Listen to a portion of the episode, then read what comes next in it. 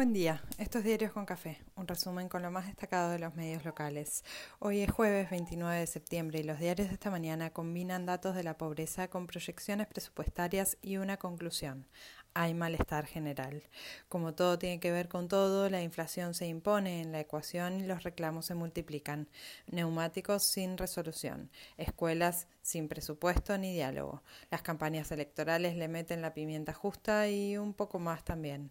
River no tiene calma y Boca se ilusiona. Todo está en disputa y lo vivimos online. Massa estuvo en diputados y dejó títulos y definiciones varias. Reclamó respaldo de la oposición y una hoja de ruta general con consenso de todos y todas.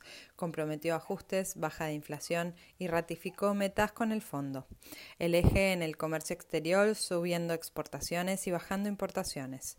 Prometió una administración minuciosa de los dólares escasos que salen por importaciones. Los gastos por compra de energía bajaron 60% y traen alivio confirmó que la aprobación del fondo tiene fecha y será el 7 de octubre, en una semana, y llegará el desembolso prometido junto a Kisilov, firmaron un crédito del BID para mejoras en terreno bonaerense. Varios vuelven a plantear el dólar minero y el dólar tecno tras el fin del dólar soja que se despide mañana. En la negociación de bonos y postergación de deudas locales, el Ministerio de Economía tuvo relativo éxito pateando vencimientos y sumando financiación. Clarín ve que se posterga unos meses la homologación salarial entre militares y fuerzas de seguridad. Nación cuenta lo mismo, pero no ve problema El presidente estará esta noche en la cena de camaradería y ayer Massa confirmó los aumentos prometidos. Más allá de los planteos macro y las pulseadas micro, los datos siguen contundentes. El INDEC informó la pobreza y se confirmó lo que se temía. Bajó un poco, pero subió la indigencia. En el primer semestre del año, el 36,5% de las personas quedó en situación de pobreza versus el 37,3% que se reintegró en la segunda mitad de 2021, mientras el 8,8% está en situación de indigencia versus el 8,2% del relevamiento anterior. El peso de los jóvenes y niños es desgarrador y si no se cambia de raíz será imposible soñar al menos un tiempo mejor. Cristina comentó en sus redes y pidió más intervención y fuerza ante los formadores de precios del mercado, especialmente en el rubro alimentos. Unos leyeron que bancaba a masa, otros que le marcaba la cancha. Si la lectura es en clave de interna, seguiremos desgastando más lo desgastado. Como sea, la inflación se destaca entre los peores problemas actuales. Sin bajarla, no habrá persona que aguante ni votos que acompañen. La discusión por los neumáticos sigue picante y trabada. Se pasó a un nuevo cuarto intermedio hasta hoy al mediodía. Se tensa la discusión con el gremio de los lecheros. Después de la amenaza de dejar la CGT, Pablo Moyano tuvo cena en Olivos con el presidente y vuelven a hablar de suma fija para mejorar ingresos de un saque y control de precios. Está claro que cualquier cosa que ponga más dinero en el bolsillo de los trabajadores y las trabajadoras necesitará un torniquete en los precios porque no hay reparto que ayude en este escenario.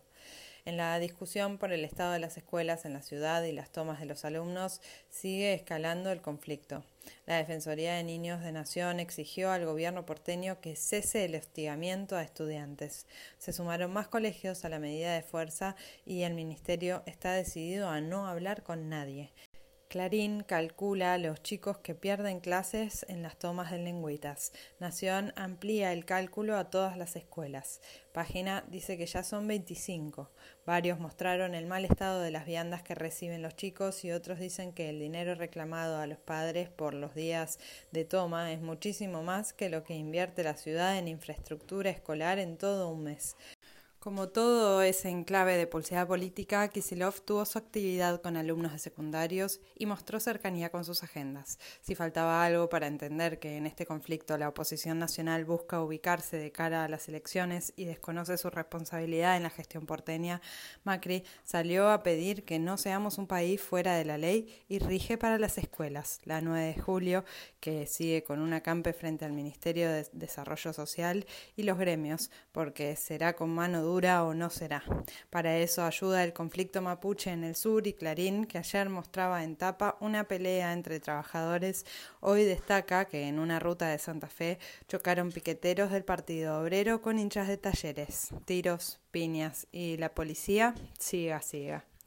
Lilita advirtió que Macri desprecia a los radicales y Manes se abraza a Lustó para ampliar el mundo del medio y la empatía. Sin embargo, los halcones copan todas las paradas y sigue el misterio sobre las pasos. Transversal y abierto, el debate se mantiene sin definición, como la ley de humedales que postergó su debate y suma gobernadores a la lista de consultas. Se sabe que estarán en contra y nadie puede asombrarse. Las necesidades económicas tienen cara de hereje y esta dista mucho de ser la excepción. En el Frente Judicial, la Cámara Nacional de Apelaciones confirmó el procesamiento de Cristina en la causa en la que es acusada de haber usado el avión presidencial para trasladar muebles a sus hoteles en el sur. El fallo fue dictado por los jueces Llorens, Bruglia y Bertuzzi. Mientras, la causa por el ataque no suma muchas novedades y se espera el testimonio de una posible ideóloga que sigue siendo un misterio. Refuerzan la seguridad de Brenda en la cárcel porque apareció lastimada. Liberaron al Teto Medina y sigue la investigación sobre la institución en la que participaba, mientras la falta de atención psicológica y recuperación para personas con adicción sigue tan horrible como antes del escandalete y así seguirá lamentablemente. Se espera que pase el huracán Ian por la Florida. Hasta el momento dejó sin luz a muchos usuarios, pero no mucho más. Faltan solo cuatro días para las elecciones en Brasil y las ansiedades van en ascenso. Neymar apoyó a Bolsonaro y el mundo de la cultura multiplica los apoyos a Lula. Pero más allá de los respaldos simbólicos, Lula se reunió con empresarios en San Pablo y prometió previsibilidad. La Embajada de Estados Unidos en Rusia pidió a sus ciudadanos abandonar inmediatamente el país. River quedó afuera de la Copa Argentina ante Patronato. Todos se pusieron a especular sobre el futuro de Gallardo. Independiente fue eliminado en los penales también por Talleres y cortó su racha festiva. Boca le ganó 3 a 2 a Quilmes y avanzó a semifinales. Con este panorama nos toca arrancar este jueves que seguirá fresco y nublado.